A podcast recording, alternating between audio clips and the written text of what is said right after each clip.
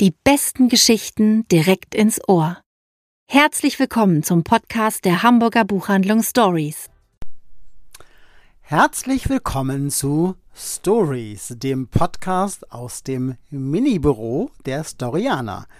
Mit mir am Mikro ist Sarah O'Connor. Hallo. Und meine Wenigkeit Frank Menden. Hallo.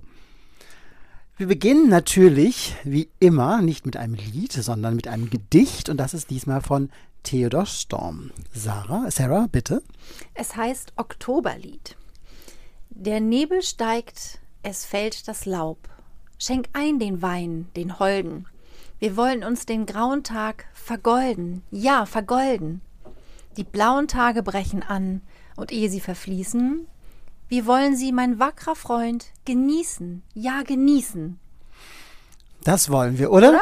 Vergolden und genießen Ganz wollen genau, wir. das und, ist das ähm, Oktobermotto, würde ich auch Finde sagen. ich auch sagen. Vergolden und genießen das passt sehr gut. Na, mein erstes Buch ist nicht golden, aber es ist zumindest orange. Also ich finde, es geht ja so leicht. Man könnte sagen, es ist eine Herbstdämmerung auf dem Cover. Es ist von äh, Dorothy B. Hughes. Das heißt ein einsamer Ort. Es ist ein Kriminalroman bei Atrium erschienen. Es ist neu übersetzt von Gregor Runge. Und ich bin auf dieses Buch aufmerksam geworden, weil es 1950 verfilmt wurde mit Humphrey Bogart und Gloria Graham. Und das ist einer meiner Lieblingsfilme mit Humphrey Bogart und war ganz äh, erfreut, weil ich wusste ehrlich gesagt bis dato gar nicht, dass es eine Buchvorlage gibt, als die sich dieses Buch in den Händen hat. Es ist 1947 erschienen und es spielt auch in Los Angeles im späten, der späten 1940er Jahre. Und die Hauptfigur ist der ehemalige Jagdflieger Dick Steele und der lebt einsam und frustriert in dieser Stadt und er streift meist abends ähm, die Straßen, äh, guckt, ob ihn irgendeine Frau anspricht, die er mal ansprechen kann, mit der er vielleicht ein bisschen Zeit verbringen kann. Und er sucht aber eigentlich immer den Kick,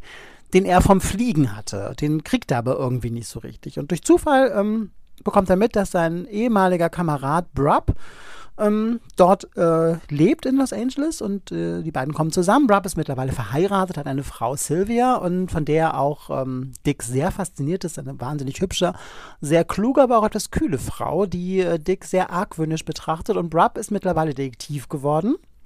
Was Dix extrem interessiert, denn Brub arbeitet an einer Serie von Frauenmorden, die ungeklärt sind. Und äh, diese drei belauern sich jetzt also so ein bisschen und es geht so weit, dass man irgendwann nicht mehr genau weiß, wer eigentlich jetzt hier wen belauert und wer ist der Jäger und wer ist der Gejagte.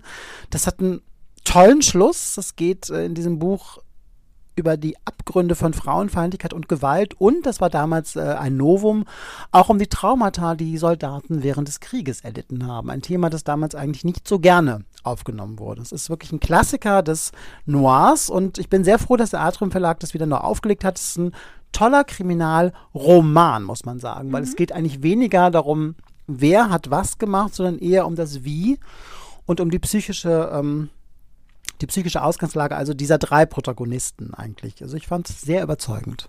Es hört sich auch wirklich sehr überzeugend an. Ich finde, es sieht auch toll aus. Oh, schönes Cover, ne? Total schönes Ja. Cover. Und ich finde gerade so dieses ein Kriminalroman, wo es dann wirklich eher um das Wie geht und Mhm. Ja. psychologisch, finde ich großartig. Ja, es also, ist ähm, ein tolles Buch, also können wir Ihnen nur ans Herz legen. toll. Ja, also in meinem ersten Buch geht es auch um Traumata, es geht um Kriegsversehrtheiten. Geschrieben hat es Anouk Arut Pragasam. Äh, ist gerade ganz frisch auf Deutsch im Hansa Berlin Verlag erschienen. Hat ein wunderschönes Cover auch. Richtig schön, finde ich auch. Und äh, das ist ein Autor aus Sri Lanka, der sowohl äh, auf Tamil als auch auf Englisch schreibt. Dieses Buch hat er auf Englisch geschrieben. Und ich bin noch ganz in dem Banne dieser unglaublich tollen, beeindruckenden Literatur, wie ich finde. Es geht um einen jungen Mann, der erzählt quasi in Rückblenden. Es geht los, als er in Delhi lebt, in Indien. Ähm, er ist dorthin gegangen von Sri Lanka aus, um zu studieren und stellt aber irgendwann fest, ähm, dass er eigentlich nicht so ganz zufrieden ist und, ob, und fragt sich ob der akademische Weg der seine ist. Und er lernt eine junge Frau kennen und äh, die, die ist ganz aktiv in der Bürgerrechtsbewegung, in der Freiheitsbewegung. Und ähm, durch sie wird er quasi inspiriert, sich auch nochmal so ganz besonders mit der Geschichte ähm, Sri Lankas auseinanderzusetzen, insbesondere ähm, des Krieges, der bis 2008 ähm, quasi angedauert hat. Ein fürchterlicher Krieg. Ähm, der, der Staat quasi gegen Separatisten, die nannten sich die Tigers. Äh, es gab unzählige Tote, Gräueltaten, Kriegsverbrechen und ähm, der junge namenlose Erzähler beginnt quasi sich damit auseinanderzusetzen, äh, bis er dann auch von Delhi wieder zurückgeht nach Sri Lanka. Und zwar nach Colombo, um da mit seiner Mutter und seiner Großmutter wieder zu leben. Er fängt an ähm, zu arbeiten bei einer NGO und ähm, erzählt quasi in Rückblenden von seiner Zeit in Delhi, ähm, seiner, das Kennenlernen der jungen Frau, ähm, wie die sich ineinander verliebt haben, ähm, die Schwierigkeiten, weil die beide aus ganz unterschiedlichen Welten kommen, äh, ihre ersten Annäherungen.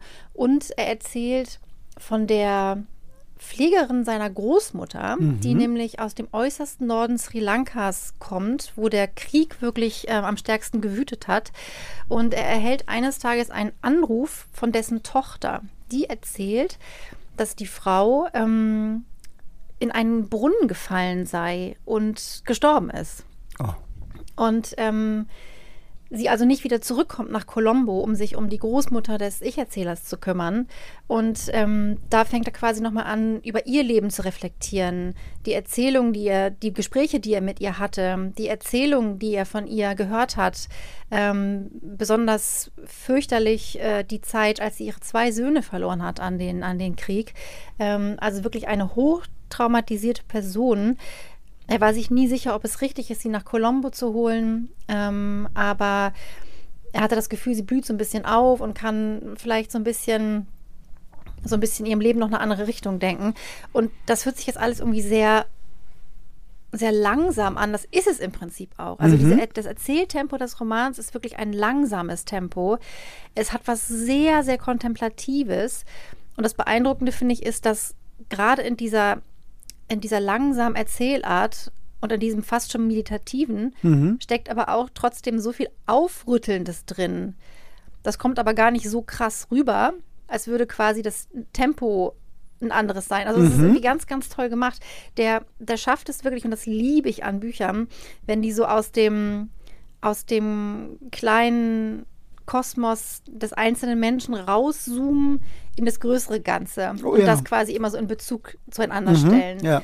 Das finde ich macht der so großartig. Es hat was philosophisches. Ähm, ich habe viel über das Land gelernt. Ich hatte überhaupt keine Ahnung von Sri Lanka. Ich weiß auch wirklich. Ah doch, und Datia hat ja mal an Nils Stimmt, Geist. Das ist richtig. das Einzige, was ich jetzt damit verbinde. Genau, und ja. auch über den Krieg, der da wirklich gewütet hat. Ich weiß, dass ich das am Rande mitbekommen habe, aber das war es dann eben auch schon. Also wir tauchen wirklich ein in eine hochinteressante ähm, Welt.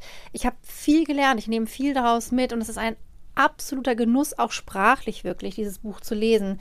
Ähm, Nach Norden heißt es von Anuk Arut Pragasam. Hm, wunderbar. Ja, das richtig, klingt richtig nach schön. einem Must-Read, finde ich. Ja. Das, ich finde das Cover schon allein sehr, sehr ansprechend. Diese, ja, dieser Zug, der da Richtung mhm. Norden fährt, ne? Das ist. Genau, es spielt auch eine ganze Weile wirklich im Zug. Ah, okay. Also er bewegt wie, sich wirklich nach Norden ja.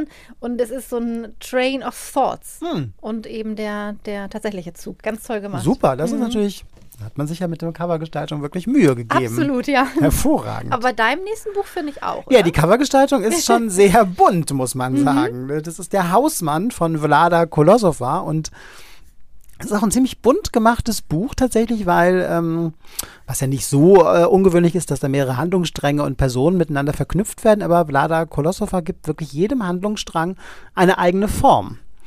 Und es beginnt ganz ganz normal, ähm, in einer ganz normal erzählten Form mit der Geschichte von Thea und Tim. Thea und Tim sind, haben lange in Neukölln gelebt, in einer ganz, ganz schicken Wohnung. Da mussten sie allerdings jetzt raus und leben jetzt hinter dem Berliner S-Bahn-Ring in einer äh, Gegend, die so gar nicht die ihre ist. Tim ist dann der titelgebende Hausmann tatsächlich, während Thea jetzt endlich einen Job annimmt und zwar wird sie das Social Media Marketing einer Firma machen, die veganes Hundefutter darstellt. Und Tim arbeitet an seiner Graphic Novel über den Klimawandel weiter, während eben Thea in der Firma ist. Und Theas ganze Firmen Geschichte quasi, die Zeit, die sie da verbringt, die erleben wir nur in einem Chat mit ihrer Freundin Anna, die ist nämlich in der Firma Personalchefin. Und dann ähm, Tims Graphic Novel findet auch immer wieder ähm, Einklang in dieses Buch, wird immer wieder kapitelweise haben wir diese Graphic Novel da. Da gibt es aber noch zwei weitere Stränge, nämlich einmal Maxim, das ist ein äh, 19-jähriger arbeitsloser Ukrainer, der 2018 ähm, von dort geflohen ist hier in Deutschland noch nicht so ganz zurecht, sich zurechtfindet, der Deutsch lernt und deswegen auch äh, alles in ein Heft aufschreibt. Wirklich so ein Schulheft, damit sein Deutsch einfach besser wird, damit es unter anderem auch äh, besser klappt, eine Frau anzusprechen und kennenzulernen. Und dann haben wir noch jemanden, die sehen wir auch auf dem Cover. Das ist oben rechts, nämlich Dagmar, eine weißhaarige Dame, die auf ihrem Laptop tippt. Denn Dagmar hat das Internet für sich entdeckt. Und ähm, die hat jetzt einfach einen Blog ins Leben gerufen und gibt dort Spartipps für Rentner und andere Leute, die ebenso wie sie wenig Geld haben. Also wie man zum Beispiel gut an Wasser kommt, ne? wie man ähm, es schafft, zu Hause weniger Strom zu gebrauchen. All die Dinge, wie man günstiger an Lebensmittel kommt, all diese Dinge schreibt sie auf und dieser Blog erfreut sich auch immer größerer Beliebtheit. Natürlich spielen alle diese ähm, Handlungselemente irgendwann äh, zusammen. Und wie das zusammenkommt, das ist, finde ich, so großartig gemacht. Und auch da habe ich die Auflösung tatsächlich nicht kommen sehen. Ich musste ähm, sehr, sehr schmunzeln, als ich das dann gelesen habe. Es ist ein Roman, der es geht um Altersarmut, es geht um das Rollenverhältnis von Mann und Frau, es geht auch um das soziale Gefälle zwischen einem Paar. Denn Thea kommt aus einer sehr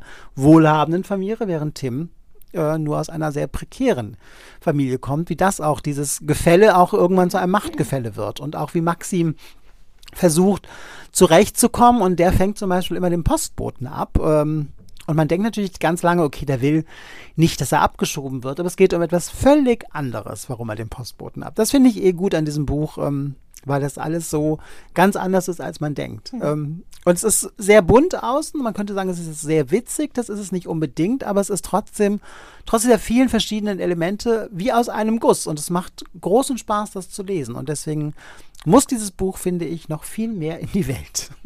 Oh, toll. Und das, also es, genau, es hört sich so, so ein bisschen fragmentarisch an, aber es ist trotzdem ein Ist es überhaupt nicht. Es liest sich wie ein Roman, ja. wie ein ganz normaler Roman. Mhm. Irgendwie. Und auch, ich finde gerade diese Chats, ähm, sind wahnsinnig entlarvend auch, mhm. ne? weil man kriegt ja nur diese Chats mit, man kriegt aber trotzdem diese Feinheiten mit, wie sich diese Beziehung zwischen Thea und ihrer Freundin Anna immer mehr abkühlt, weil mhm. ähm, Thea natürlich diese Kumpelebene hat, während Anna irgendwann doch die Vorgesetzte so ein bisschen raushängen ja. lassen muss.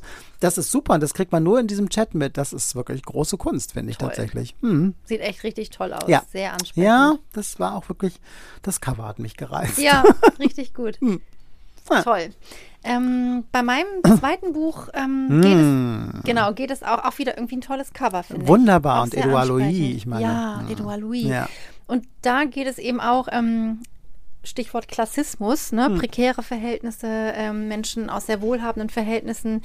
Ähm, darüber schreibt Edouard Louis nicht zum ersten Mal. Hm. Sein neues Buch heißt Anleitung, ein anderer zu werden. Und damit meint er sich selbst. Er hatte 2015 durchschlagenden Erfolg mit dem Buch Das Ende von Eddie. Mhm. Ähm, danach kam noch Wer hat meinen Vater umgebracht und ähm, Im Herzen der Gewalt. Und das letzte war über seine Mutter. Ne? Ja, das wird auch gerade im Schauspielhaus in Hamburg äh, genau, auf der Bühne. Ganz genau. Die adaptiert wurde, ja. Mhm. Richtig. Und das ist jetzt eben sein neuestes Buch. Ist auch jetzt erst kürzlich erschienen in der deutschen Übersetzung im Aufbauverlag. Und ich bin mal wieder recht angetan von Edouard Louis. Ähm, er schreibt wirklich über seine Metamorphose. Also er setzt wirklich an äh, in dem kleinen Dorf, aus dem er kommt, äh, in Frankreich, ganz ländlich aufgewachsen, wirklich sehr, er kommt aus sehr prekären Verhältnissen. Mhm. Also ähm, in der Familie arbeiten alle Männer in, in der Fabrik dieses Ortes. Es hat noch keiner es irgendwo anders hin geschafft. Ähm, nicht jeden Abend gibt es was zu essen auf dem Tisch. Der Fernseher läuft den ganzen Tag. Und es gibt ein ziemlich klares Bild, wie ein Mann zu sein hat. Und der junge Eddie, wie er da noch heißt, fällt voll raus. Mhm. Also absolut. Ähm, das ist eher so eine zarte Erscheinung. Ähm, der redet irgendwie anders als die anderen. Er kleidet sich eigentlich auch eher anders als die anderen, versucht sich aber natürlich immer anzupassen an, an die anderen Männer dieses Dorfes, weil er natürlich ganz, ganz, ganz schnell ähm, zum Opfer wird. Einfach ob seiner ja, Andersartigkeit Mhm. und auch seiner, seiner augenscheinlichen Andersartigkeit. Ähm, er schämt sich furchtbar für sich selbst und seine Rettung oder seine erste Rettung, es gibt mehrere Rettungen in, in seinem Werdegang, seine erste Rettung ist eigentlich eine Lehrerin, die ihm sagt, er hätte ein ähm, schauspielerisches Talent und es gebe in einem, in einer Stadt unweit dieses kleinen Ortes ein Gymnasium mit einem äh, Theaterzweig quasi. Mhm. Und sie würde wirklich alles dran setzen, um ihn dahin zu kriegen. Oh, das ist natürlich toll. Total. Und das schafft er auch, das macht Mhm. er auch. Und er geht nach Amiens und geht dann wirklich auf diese Schule und ähm, trifft da seine erste und allerbeste Freundin Elena, die aus wohlhabendem Hause kommt, die ist total belesen, die geht ins Kino, natürlich immer nur ins Programmkino, geht ins Theater.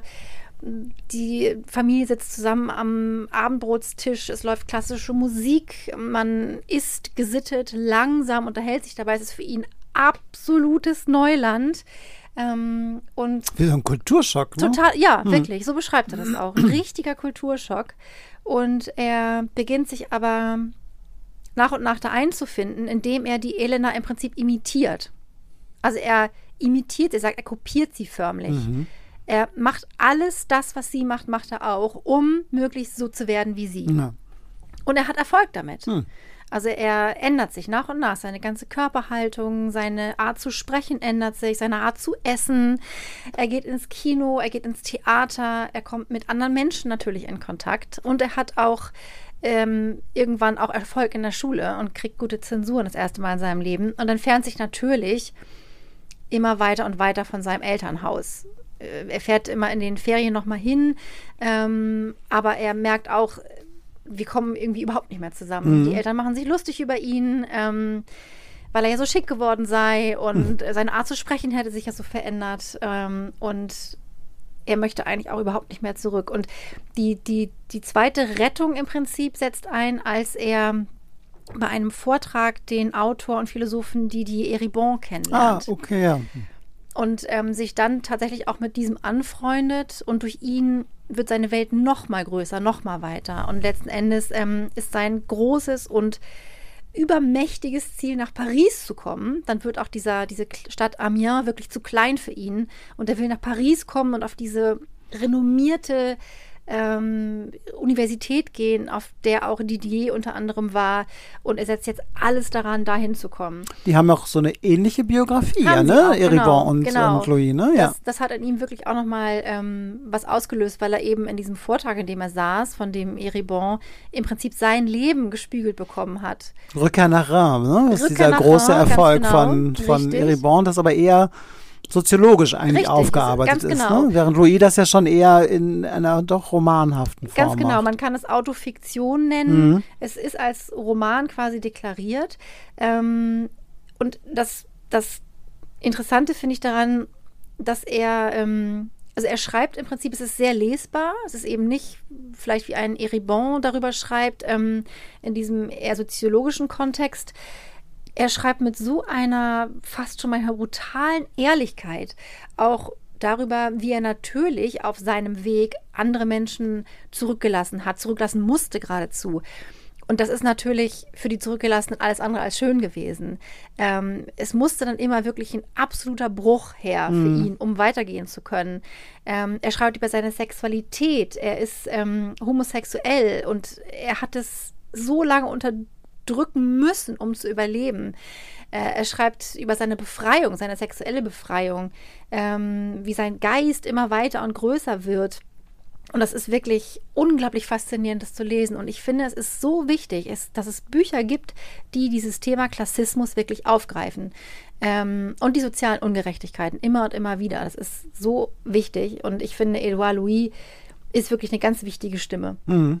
Äh, Ja, ein sehr auf- faszinierendes Buch, wirklich. Auf jeden Fall. Das Hält viel klingt auch so, also ich kenne ja nur das Ende von Eddie bislang Mhm. und hatte Karten für das Theaterstück, was Oh, leider ja. ausgefallen ist. Deswegen hoffe ich, dass ich da bald wieder hinkomme. Ja. Aber liegt auf meinem Nachttisch auch ähm, und ich will es auch unbedingt lesen, weil das Ende von Eddie hat mich sehr fasziniert Ja, auch. ja, wirklich wieder ganz faszinierend, das Mhm. Buch. Hm. Was gibt's von dir noch, Frank? Da gibt's was Neues aus dem Mare Verlag, oh. die ja übrigens im November bei uns sind und ihre Klassikerreihe vorstellen. Nur mal so ein kleiner Teaser schon mal für den November. Oh, ja. Das habe ich gestern ausgeliehen, äh, ausgeliehen, nicht ausgelesen habe ich es gestern. Ähm, es heißt Das Haus über dem Fjord von Christine Waller und es ist ein Buch, ähm, was mich total auf eine falsche Fährte gesetzt hat. Aber ich fange mal von vorne an. 1985 gibt es einen katastrophalen Erdrutsch an der Küste Nordnorwegens und der ähm, Björn Berg, der war mit seinen beiden Söhnen auf einem, auf einem Fest, äh, der ähm, gerät mit seinem Auto und den beiden kleinen Jungs im Auto in diesen Erdrutsch und alle drei versterben. Die Söhne werden noch geborgen, der Vater ist verborgen unter dem Ton, der sich da bildet. Und zurückbleiben seine Frau Wenke und die zehnjährige Elin. Und Elin ist auch die Protagonistin dieses Romans, der wir dann 2007, also 22 Jahre später, wieder begegnen. Da kehrt sie zurück in ihren Heimatort. Sie ist mittlerweile in Oslo in, ähm, bei einer Modezeitschrift, die Chefin vom Dienst. Ihre Mutter ist verstorben und sie räumt jetzt ihr Elternhaus aus. Ähm, und sie trifft dort ähm, ihre Jugendliebe Ola wieder, aber auch findet sie sehr merkwürdige Dinge. Zum einen Unterlagen über ein Darlehen, das ihre Eltern wohl aufgenommen haben, obwohl das Haus längst abbezahlt war. Und äh, dem Prospekt, den Maklerprospekt über ein äh, sehr großes Grundstück in Frankreich, wo sie sich sehr wundert, weil Sie weiß zwar noch so ungefähr, dass ihre Eltern immer ein Grundstück haben wollten, ein Ferienhaus, aber eigentlich eher am Meer. Und dieses Haus in Frankreich liegt mittendrin. Also das ist, findet sie ganz komisch und ich habe ehrlich gesagt, gesagt gedacht, und ähm, da will ich, das spoiler ich jetzt überhaupt nichts, da man ja den Vater nie gefunden hat, habe ich immer gedacht, ah, der lebt noch. Da kann ich Ihnen gleich sagen, dem ist nicht so. Aber es geht wirklich in eine Richtung, die ich nicht habe kommen sehen, die ich ähm, toll finde. Es hat so ein bisschen was von einem Krimi, aber dann auch gleichzeitig ähm, ist es dann doch was ganz anderes. Und gegen Ende fällt ein Satz bzw. zwei Sätze und die finde ich ähm, sehr, sehr treffend für dieses Buch, denn da heißt es, Wer unsere Eltern wirklich waren, werden wir vielleicht nie erfahren. Aber wer sie für uns sind, entscheiden wir zum Glück selbst. Und das ist sehr, sehr treffend. Es ist ein Buch über das äh, Verhältnis auch von Kindern und ihren Eltern. Und ich finde, man vergisst als Kind, egal wie alt man ist, eigentlich immer so ein bisschen, dass die Eltern im Grunde ja auch so ein Leben geführt haben, wie man das selbst führt. Und die sind Absolut. aber eigentlich immer nur in dieser Rollenbild Vater und Mutter oder überhaupt Eltern mhm. gefangen. Und das fand ich äh, hier sehr schön, weil hier nämlich eine Tochter entdeckt, dass ihre Eltern Menschen waren mit ihren eigenen Geheimnissen, mit ihrer eigenen Geschichte und ähm, das hat mir sehr gefallen. Also es ist mal wieder wirklich ein absoluter Treffer aus dem Mare Verlag. Übersetzt hat es Gabriele Heves aus dem Norwegischen und ist ganz frisch erschienen und ich wünsche diesem Buch sehr, sehr viele LeserInnen. Toll. Das hört sich sehr spannend an, finde ich. Mm, sehr spannend. Und, und interessant zugleich. Also, super interessant. Mm. Wie mhm. gesagt, es geht in eine Richtung, die ich überhaupt nicht habe kommen sehen. Ja. Ach toll. Und sieht auch schon wieder gut aus. Ja, sieht sehr schön aus. sehr grafisch, aber irgendwie toll. Ja? Mhm. Super. Ah, du hast jetzt auch noch das was Englisches ich jetzt. Ich habe was ah. Englisches, genau. Das, das kann man tatsächlich auch, oder man muss es auf Englisch lesen, möchte man es denn lesen. Mhm. Es ist auch noch nicht angekündigt auf Deutsch. Oh. Ähm, auch wieder ein interessantes Cover. Super Cover. Das ähm, ist wahrscheinlich dieses Tier, um das es genau, geht, soll es sein. Ne? Genau, vorne drauf befindet sich der Venomous Lumpsucker. Großartig. Das titelgebende Lebewesen, was auf dem ähm, Meeresboden mhm. lebt, ganz, ganz tief, mhm. ähm, weit unten. Und geschrieben hat das Ganze Ned Bowman. Ich habe noch nichts von ihm gelesen, du schon, Frank. Ne? Ja, ich habe tatsächlich, ich glaube, Flieg Hitler Flieg habe ich gelesen ja. von ihm. Ja, bei Dumont waren, gab es mal die Sachen, es gibt leider gar nichts mehr auf Deutsch genau. von ihm. Mhm. mhm. Und das ist, finde ich, schade, weil ich finde, das ist ein sehr, sehr interessanter Autor. Ein oh, Brite ja. ist mhm. das. Und der schreibt jetzt ein Buch aus der nahen Zukunft vielleicht 10, 20, 30 oder 40 Jahre in der Zukunft. Man weiß es nicht genau. Auf jeden Fall ist gerade kürzlich der letzte Riesenpanda gestorben.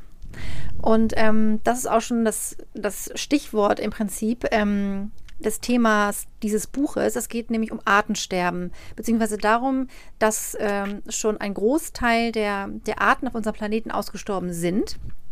Äh, und es geht jetzt quasi um den Venomous Lumpsucker. Der soll evaluiert werden, weil ein großer chinesischer Konzern, ähm, so ein Bergbaukonzern, die wollen in der Tiefsee bohren. Mhm. Das ist aber nun mal das Habitat dieses Tierchens.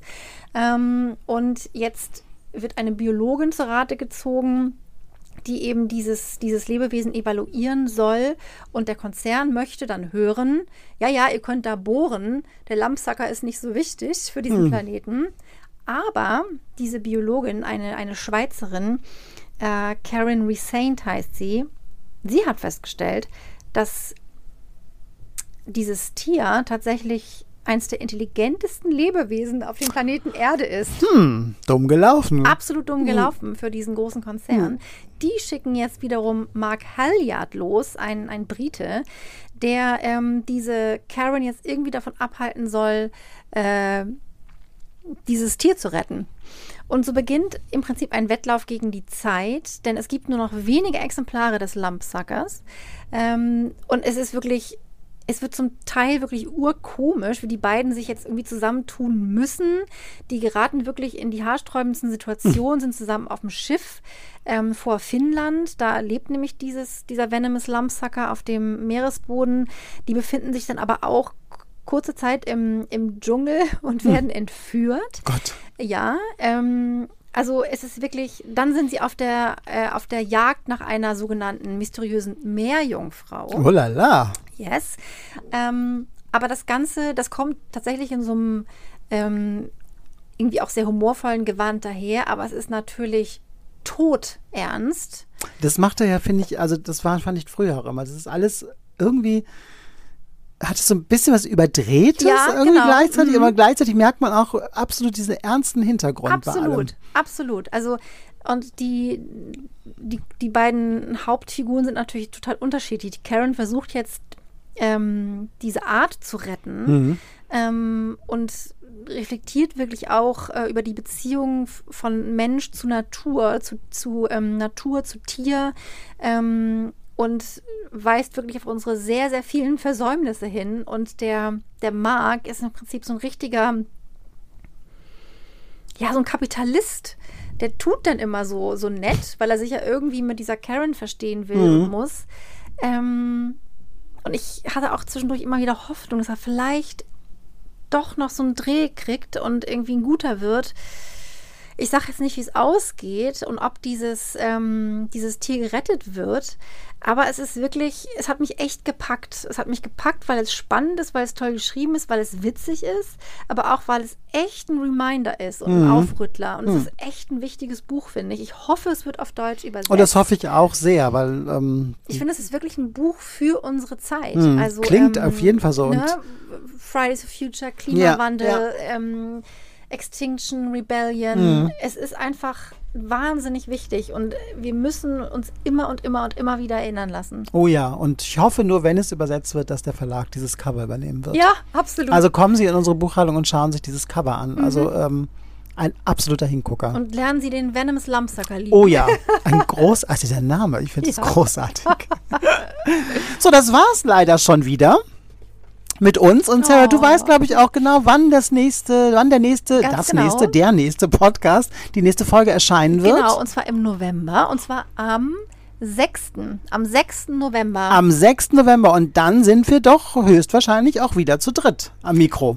Ich glaube, da sind wir wieder zu dritt und ähm, meine Güte, es ist dann schon November, ne? Und ist geht schon November, um Schritten Gottes auf, Willen, ja. Auf Weihnachten zu. Aber wir Ja, wissen ja, was für unser Motto? Vergolden und genießen. Genießen. Und damit entlassen wir Sie und wünschen Ihnen einen wunderbaren Oktober. Bis bald. Tschüss. Tschüss.